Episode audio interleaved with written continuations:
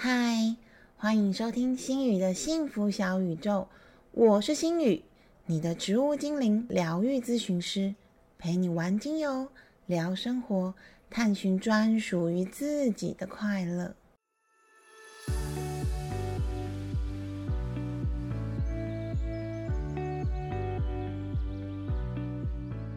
又到了文艺畅聊系列介绍偶像剧的时间了。大家还记得自己年轻的时候喜欢追什么样的戏剧吗？心雨还记得自己在学生时代，我最爱追的是贴近生活又透出温柔的日剧，例如像《漂流教室》啊，《星星的货币》等等。到了我初出社会的 OL 时期，喜欢的剧类型就慢慢变成气势磅礴的陆剧，例如《大秦帝国》《三国》这些历史的陆剧。而近几年，或许是因为工作和生活很忙碌，追剧慢慢的退出我的生活。甚至我曾经有一度觉得，哪有这么多时间可以追剧，事情都做不完了，好吗？直到我决定遵从本心，给自己一点空闲的时间，好好的休息，也休养一下，因为可怕的老板霸凌而失去的自我和自信时，我让自己学着调整，还有整理。过去那个因为想要证明自己，要求自己连休息时间都要奉献给工作的失衡状况，于是心宇开始稳定的更新 Podcast。为了让芳疗和生活有更多有趣的碰撞，以及有更多好玩的素材可以讲，我又开始追剧喽。而且也很惊喜的发现，现在的台剧真的很好看呢，给三个大拇指。以往很多台剧其实它都试图模仿日剧，走小清新的风格，却少了一点深度还有张力，有种为赋新词强说愁的尴尬感，或者是像那种本土剧，就是凶狠的台湾霹雳火之类，硬是把生活情境剧演成玄幻剧，虽然也是自己的特色啦，但有些剧情真的夸张到让人瞠目结舌，太厉害了。直到近几年以来，从像《花甲少年》《俗女养成记》《火神的眼泪》等等等，到心宇之前有介绍过，觉得超级有深度的《四楼的天堂》这部剧，真的非常的好看，也让人深深的体会到内在的情绪，身体会知道这个道理。大大推荐给还没有看过的朋友，可以去追一下。如果大家想要了解《四楼的天堂》这部剧的话，也可以回去听第三集的节目哦。而星宇发现呢，最近的台剧似乎有个趋势，它会以几个主角为主线，它每几集又会建构出其他分线的小故事。随着一个一个分线故事的结束，主角好像打怪一样，一点一点的累积经验值。直到最终翻出并释怀那个深沉的情绪或者是遗憾，日子还是得继续过下去。但是主角的选择却有一些不一样了。不管是四楼的天堂，或者是我今天要介绍的这部剧，都是这样的剧情走向哦。这样子的安排让观众可以更融入剧情，因为这些小故事就跟我们每天的生活一样。我们每天都要过日子啊，身边也会有不同的故事上演。这样的我们，是否也可以学着从身边的故事得到一些经验值，而像剧中的主角一样打怪打怪，一直升级到很自在的地步呢？今天啊，心宇想要分享给大家的这出由爱奇艺推出的原创剧集《不良执念消除师》。也是这样子走 SOP 剧情线的小品台剧，它一共只有十二集，而且不夸张，心宇两天就疯狂的把它追完了，真的完全停不下来。连我们那天去跑完步，坐在摩托车的后座，我都舍不得放下手机，想说追个二十分钟也好啊。这出剧有别于四楼的天堂，它有一些比较沉闷或者是慢步调的剧情线。不良执念消除是几乎全程都没有冷场，每一分钟都是亮点，让我追到一个欲罢不能，大呼过瘾。而我会知道这一出剧呢，是因为某天在网络新闻上看到，不良职业清除师》这出剧的评价超级无敌好，甚至红到大陆去，在豆瓣的评价几乎要破九哎。但是不晓得为什么他在台湾没有红起来。然后心宇就去稍微看了一下他的介绍，就很惊喜的发现，他是我喜欢的探索心灵类别的连续剧耶，又不多，只有十二集。当机立断，当然决定追起来，也可以分享给大家。这出影集由台湾中生代的林冠慧导演指导，在维基百科上面其实有分享林冠慧导演他的作品，故事通常都包含奇幻的元素。而且作品的素材比较诙谐，也比较温暖感人。他常常以幽默还有轻松的方式来包装沉重的议题。这部《不良执念清除师》的风格也是如此。他有一个菜鸟，但是一直想干大事业的女警；一个看起来很像流氓，但是其实心地很善良的屁孩；还有一个看起来就是资优生的乖乖牌。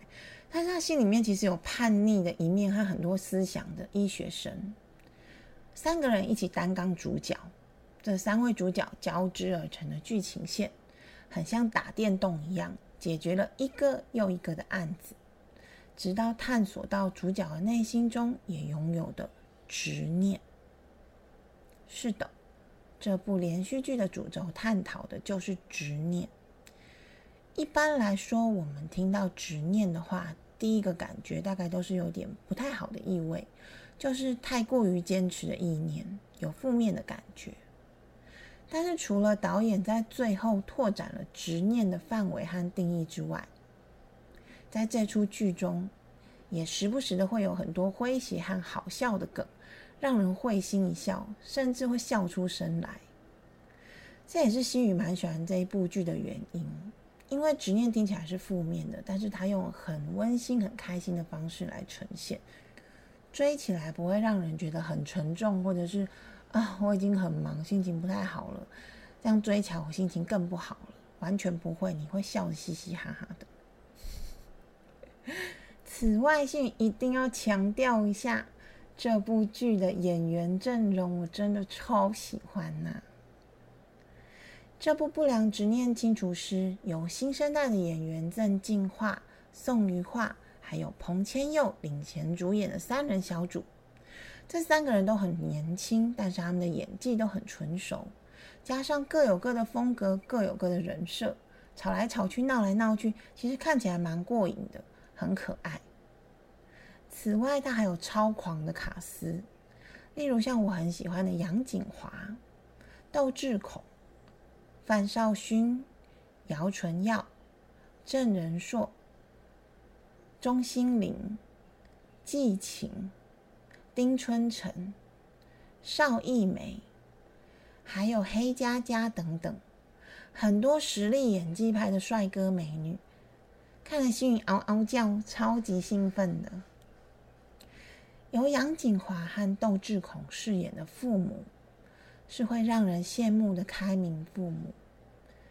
其实这一出剧叫做《不良执念清除师》的不良，心宇在想，应该就是在讲这一家人都很不良吧。因为窦智孔跟杨景华不是我们一般世俗讲的，就是那种好像把小孩教的很好的父母，所以他们教出了一个看起来很像不良少年的蒲一勇。对，但是这对父母真的就是会让人觉得。很棒，如果我的爸妈也是这样，好像也不错，因为他们没有要求孩子的成绩，而且他们希望支持小孩子做自己喜欢的事情。像杨景华，他从小就把他儿子剪成流氓头，然后还强迫他要染发。其实他儿子跟他说，这样我去学校会被老师关心啊，他还是帮他染了，然后剪了那样的头发，真的蛮好笑的。这样子的杨景华。他坚强认命又乐观，而心宇真的不得不说，杨景华的演技真心没有话讲。几幕他强忍眼泪的表现，其实也让心宇看的都不小心热泪盈眶。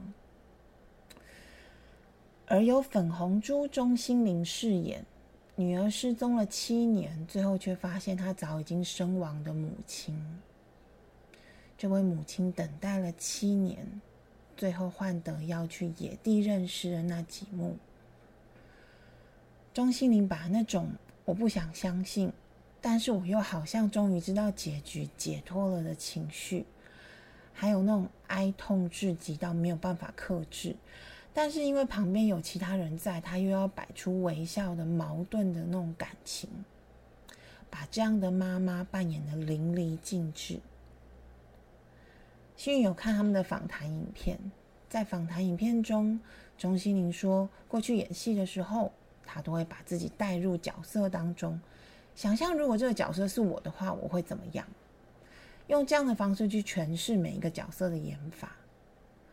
但是在《不良执念清除师》中，他完全不敢把自己带入这个角色，因为他没有办法想象自己小孩死去的景象，所以最后他只能用尽力气来感受现场的气氛。并且使出全力演出了这一场让人催泪、非常 心里哭到不行的一幕了。此外啊，还有剧中让心宇很惊艳的另外一个人，就是台湾的美女骑士黑佳佳。她饰演的古典美刺青女真的很漂亮，第一眼就让心宇非常的着迷，很像日本娃娃一样。然后这个古典美人，她有自备造景，还有一些超级自恋的表情跟讲出来的话，让这个角色出现非常卡哇伊的反差萌。心宇真的好像把它带回家养哦，很可爱，很可爱。但是呢，除了我上面说的女孩儿们，一出偶像剧或是一出连续剧。帅气度对大妈来说当然很重要啊！你们说是不是？我们就是需要帅哥的滋润啊！这出剧里面有彭千佑和曾静华两个年轻的小鲜肉，不用多说，充满了青春活力，还是乖乖牌加坏坏学生的组合，不论是妈妈或者是小女孩的需求都兼顾了。此外呢，还有中年帅哥窦智孔、郑元畅、丁春成等等。还有我真的超级爱，一出场就让心宇尖叫不已的郑仁硕。哦，要修哦，这个爸爸怎么可以演的这么帅又这么强啦？哦，一生气起还会让房子裂成一条一条一条的，真的超厉害的。让新宇现在看到路边人行道那个爸爸，我真的都会想要郑人硕哎，然后会不会把那个房子又裂成一条一条的？听到新宇说房子裂成一条一条的，大家应该就有感觉吧？这是一部玄怪片，也就是有怪物、有鬼，还有一些嗯比较特别的情节。讲到鬼怪，心宇自己有一个小猜测。就是为什么主角一家会姓蒲的原因，不晓得是不是跟《聊斋志异》的作者蒲松龄相关？或许一方面他想要向蒲松龄致敬，另外一方面要表示这出剧不是那种单纯吓死人的鬼片，而是南瓜鬼、怪、妖等等各种超自然状况的致意的影集吧。所以像星宇一样怕鬼的人也能看哦。大家也赶快可以去找来看看。除了我们上面讲的很强悍的硬体设备，这些演员之外，其实《不良执念清除师》也有许多让人非常感动的点，以及让星宇必看的推荐原因，让我来一一跟大家分享吧。第一点，音乐很精彩，时不时出现的中二剧情还有对话。都冲淡了剧情的沉重感，还有鬼片的恐怖感。心宇真的很喜欢这部剧中的配乐，感觉每一次音乐来的都刚刚好，会很恰当的引导出观看者的情绪。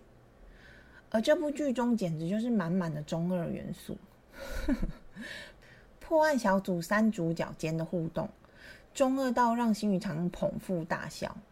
尤其是后来那个光彦就是乖乖的学生，被义勇就是那个坏坏的学生弄坏了，他也出现了很多很中二的行为，更是让人觉得天哪，好接地气呀，也太可爱了吧。不过当光彦开始翘课的时候，他阿爸的反应竟然是：哎，他开始变正常了，哎，有感情了，太感谢义勇把我们光彦带坏了。这一点让幸福儿的觉得，边抚儿边觉得，这两对父母真的都很特别呢。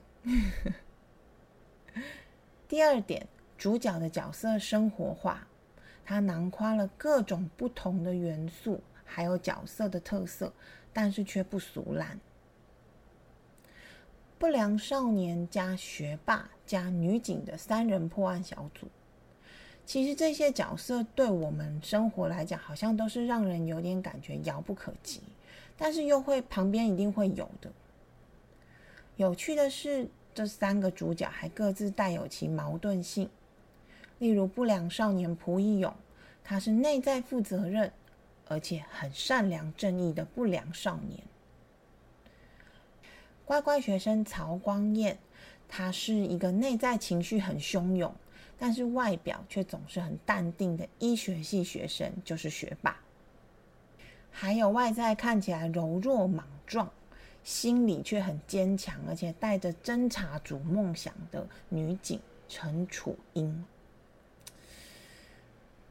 其实，在这出剧里，后面两位看起来世俗看起来高大上，而且真正有能力做出贡献的警察和医生。他们内在的使命感却远远不如看起来一事无成的不良少年蒲一勇。这一点是心宇觉得最有趣而且吸引人心的部分。第三点，无论是主线或者是支线，都紧扣着动人心弦的、最容易引起共鸣的亲情议题。不良执念清除师这一句以亲情为主轴。衍生出了各种不同亲情议题的支线故事，有深爱却失去孩子的父母，有酗酒之后就会狂殴孩子的父亲，有失去父母后变成社会边缘人的孩子，连超自然的守护神都能衍生出亲子议题，让观看者在欢笑中又会不小心的被触动到最柔软的那一块。而这些剧情虽然让人心碎，但是在结尾都会营造出让人有新希望的感受，也消弭了很多负面剧情造成的沉重感，让心宇在无时无刻都想看啦。第四点，正反两面的论点探讨，不同的选择就会造就不同的结果，但其实都是个人自己的选择。在这出剧中，主角义勇和他的爷爷都有一样的超能力，能够在完成愿望之后清除并送走留在人间的执念。对于一样仿佛带天命的体质，爷爷在被凶手推落坠崖之后，他为了自保还有保护家人，选择独善其身，用挽联来抚慰亡者和亲属。孙子义勇却决定深入案件，实际解决并且送走执念，所以也才会有了后面一个一个感人的故事。剧中其实有一个老奶奶会一直说爷爷很自私，但是身为局外人的我们，其实没有办法评断谁是对的或者是谁是错的，我们只能跟他们一样，为了自己的选择而负责任。就像是选择独善其身的爷爷，他最后因为老奶奶的执念，明明就已经生命即将结束了，但老奶奶一直帮他续命，被硬留在医院里面受苦。他已经完全就是没有意识，已经扣马了，但是还是一直被续命，一直被续命，不能走这样子。而选择兼善天下的义勇，其实他最后也遭受了被推下楼，而且差点死亡的伤害。不过大家有注意到吗？在科学馆的地面上有彩蛋哦，大家可以回去看看。终究是好心有好报，或许单纯的鬼怪比复杂的人心更懂得感恩图报吧。第五点，深化探讨执念这个议题。其实不只是恨，所有的感情都可以是一种执念。这出剧的主轴之一就是探讨执念是什么。说真的，信一开始有一点不了解。嗯，所谓的执念到底是鬼、是妖怪，还是人制造出来的呢？直到最后面的剧情，义勇终于可以见到他爸，也就是帅气的斗智孔，他也获得了解答。义勇跟他爸爸说：“我本来希望你可以留下来执念，我就可以见到你，但是我现在不想了。”因为执念好可怕，思念、悲伤、怨恨、嫉妒，我不想要你跟他们一样。这是世俗所谓的执念，也是义勇他经历前面的剧情所看到的执念。但是他爸爸跟他说，其实到处都是他的执念，而最多执念的地方。是在义勇的脑袋和身体里，不管是好的，不管是坏的，开心的，这些都是执念。当事者已矣，执念在生者之中，你可以自己决定它要长成什么样子。第六点，强调不要自以为是的帮他人做决定，这就是最大的尊重。主角义勇不止一次和女警楚英说这句话，因为我们其实都不是当事人。你以为的为你好，其实常常只是站在自己的立场觉得。其实要知道怎么样对对方最好，最好的方式就是温和的跟他沟通、了解，并且尊重对方做的决定。而剧中的反派角色庄和真就是一个面包师傅。他看到自己的弟弟因为生病，看起来好像很痛苦的样子，就自作主张的闷死了他弟弟，好像是要帮他解脱，还一直觉得弟弟应该很开心啊，应该很棒棒啊，他终于他终于不再痛苦了啊。最后还自作主张的想要杀害蒲义勇。把这个现行犯当做生日和生殖礼物送给自己心仪的女警楚英。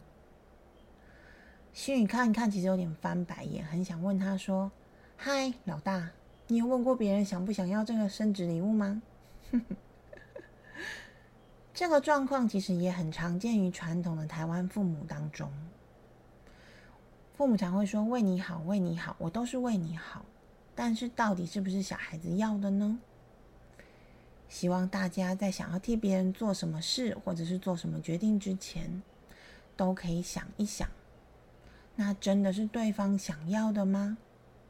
还是只是你想要给对方的呢？第七点，多留点脑袋里的空间，给各式各样不同的记忆吧。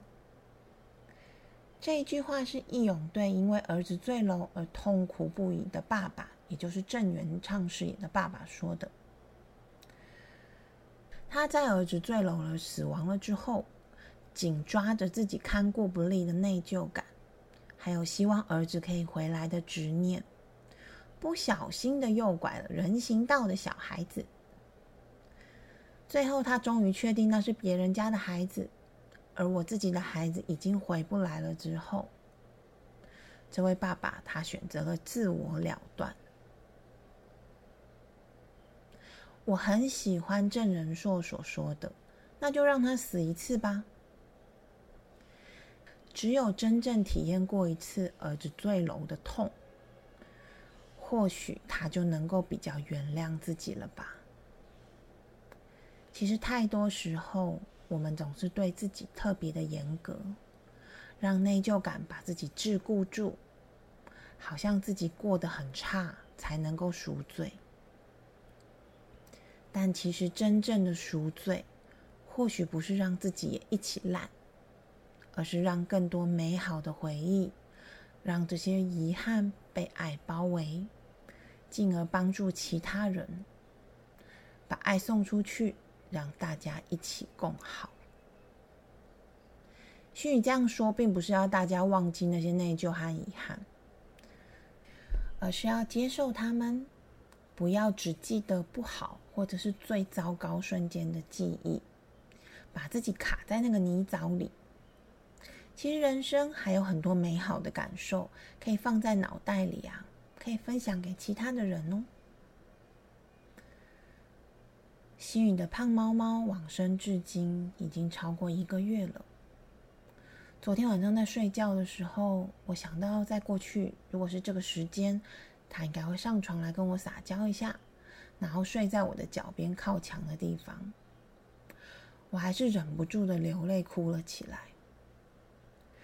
那种思念是没有办法泯灭的，但是之前我会很用力的想要记得他，我会很害怕忘记他，我害怕忘记他，他好像就不见了，他好像就很可怜。如果我想到他的时候没有哭，或者是没有痛苦的感觉，我自己好像就是个无情的人。不过，其实某天我突然想通了，这么贴心到会让我们这么舍不得的他，一定希望我们可以过得很好。在某天，我突然很清楚的认知到，其实事实上我根本就不可能忘记他。这辈子在心宇死掉之前，他都会活在我们的记忆里。活在我心里最柔软的那一块地方。那么，如果他一定会活在我的心里，就是一个定律。那有什么好害怕自己会忘记他的呢？我仍然很想念，很想念他。但是心雨也决定先把自己过好，感受更多的爱与美好。再跟活在我心里的胖猫猫分享。哎，今天有什么好事啊？哎，今天我或许又帮助了什么样的人呢？这或许也是一种执念，但是这样的执念，我觉得很好。心里的芳香处方时间，在这边要说个抱歉，今天心宇的声音状况好像真的不是太好。虽然有一点沙哑的问题发生，大家多包涵一下。最后，心宇想要来分享一下适合剧中人物的芳香处方。啊，不良执念清除师里面的每一个角色，独特性都很高，事件还有他们的个性也都很鲜明。说真的，每一个人都让心宇好想帮他们开处方。但是最后，心宇还是选择了感觉有一点严重，却比较容易出现在身边的情况人物，来跟大家做分享。再次声明，心宇所有的芳香处方搭配，都是以剧中角色出现的情绪还有反应为基准，而且假定个案并没有任何遗传相关的疾病、身体疾病还有服药等状况。如果碰到有雷同情况的患者，请考量其身体状况以及精油使用的禁忌，审慎并且安全的使用精油哦。让心宇来分享第一个吧。第一个心宇想要分享的芳香处方是适合儿童守护神的系列当中，由郑元畅所饰演，因为没有注意到孩子坠楼而亡而走不出来的父亲的芳香处方。心宇帮他开的处方是。碎干松加乳香，加苦橙叶，加意大利永久花。因为是很深层的伤痛，所以心宇会建议调成五趴的按摩油，按摩胸口，还有脊椎的沿线。但是如果像剧中的爸爸一样是单身居住，就可以选择每天晚上自己按摩胸口。或者是每一周一到两次到芳疗工作室来进行全身的按摩。不过老实说，根据心宇实务工作的经验，一个大男生吼，你要他一个人，然后每天自己按摩，或者是找芳疗工作室，都会非常的困难。因此，这个个案心，如果是我的个案的话，心宇可能会搭配水晶扩香或者是扩香仪来使用，让他每天回家滴精油或者是扩香液后进行扩香就可以了。如果他可以搭配静心或者是冥想，效果会更好。不过一开始通常他们都不会愿意搭配静心或冥想，在使用精油一段时间之后，才有可能会慢慢开始搭配。碎干松在天主教中是非常出名、代表原谅的精油。它的香气有一种潮湿的土味，老实说不算好闻，但是我非常非常的喜欢。也发现它有可以帮助人们找出自我愧疚的点，还有自我疗愈的效果。那些时不时会冒出来的内疚感。有时候是自己施加给自己的枷锁，而最需要被原谅的，其实是我们自己。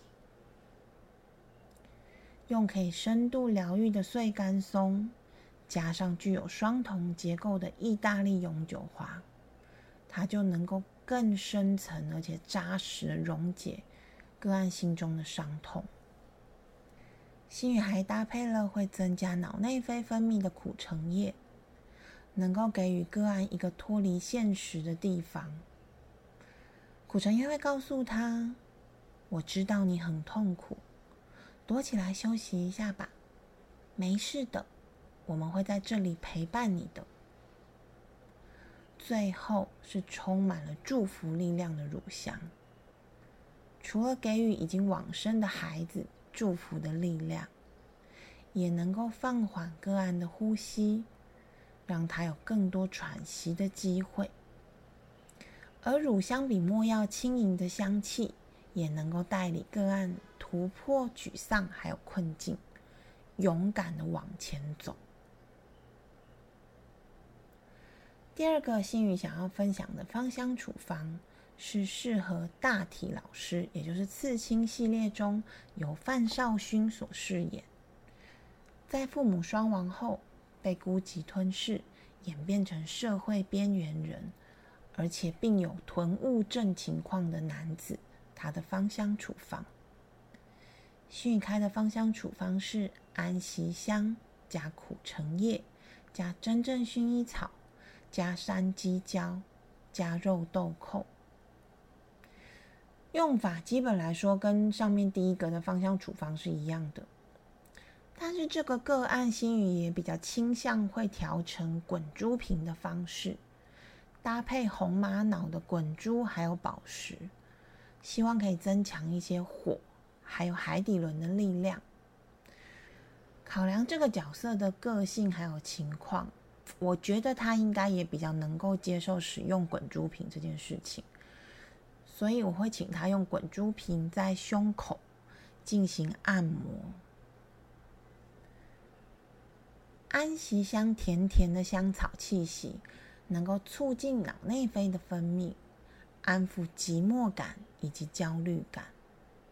它和苦橙叶加真正薰衣草之间的协同作用，能够更深更深的安抚失去父母的伤痛，还有那种灭顶而来的孤寂。而真正薰衣草也会如同他母亲一样。给予他温柔的拥抱，还有包容，告诉个案没事的，我在这里拥抱着你。接着，心语搭配比较少见的肉豆蔻，我想要利用肉豆蔻会轻微使人迷幻的特性，提升个案的感知能力，让他感受身边的善意。最后。采用香气会让人仿佛看到阳光的山鸡椒，将这一道阳光射进肉豆蔻提升的感官当中，一点一滴融化他心中的恐惧，还有冷漠的封闭。这次的两个个案芳香处方啊，说真的是我在做 p a c k a g e 来说，我觉得最困难的一次，因为个案的伤痛很深，情节也很重，让心宇在搭配的时候心情也忍不住沉重了起来，也会去思考怎么样做会对他们最好，会最有帮助。又会让他们可以愿意去使用呢？但是，其实，在我的观察里，这两个角色都是很善良的，跟身边人的互动也是很善意的。心宇相信植物精灵能够深刻的支持，还有陪伴着他们。他们曾经受过的伤痛，或许不会消失。却会给他们多一点休息的时间、空间，还要给他们多一点的勇气，能够继续的向前走，一直到有更多好的记忆，或者是称作好的执念，住在他们的脑袋中为止。你的心中，或者是你的脑中，也有很多不好的执念或者是记忆吗？让我们一起接受它，把它们送走，在脑中囤积更多好的记忆跟执念吧。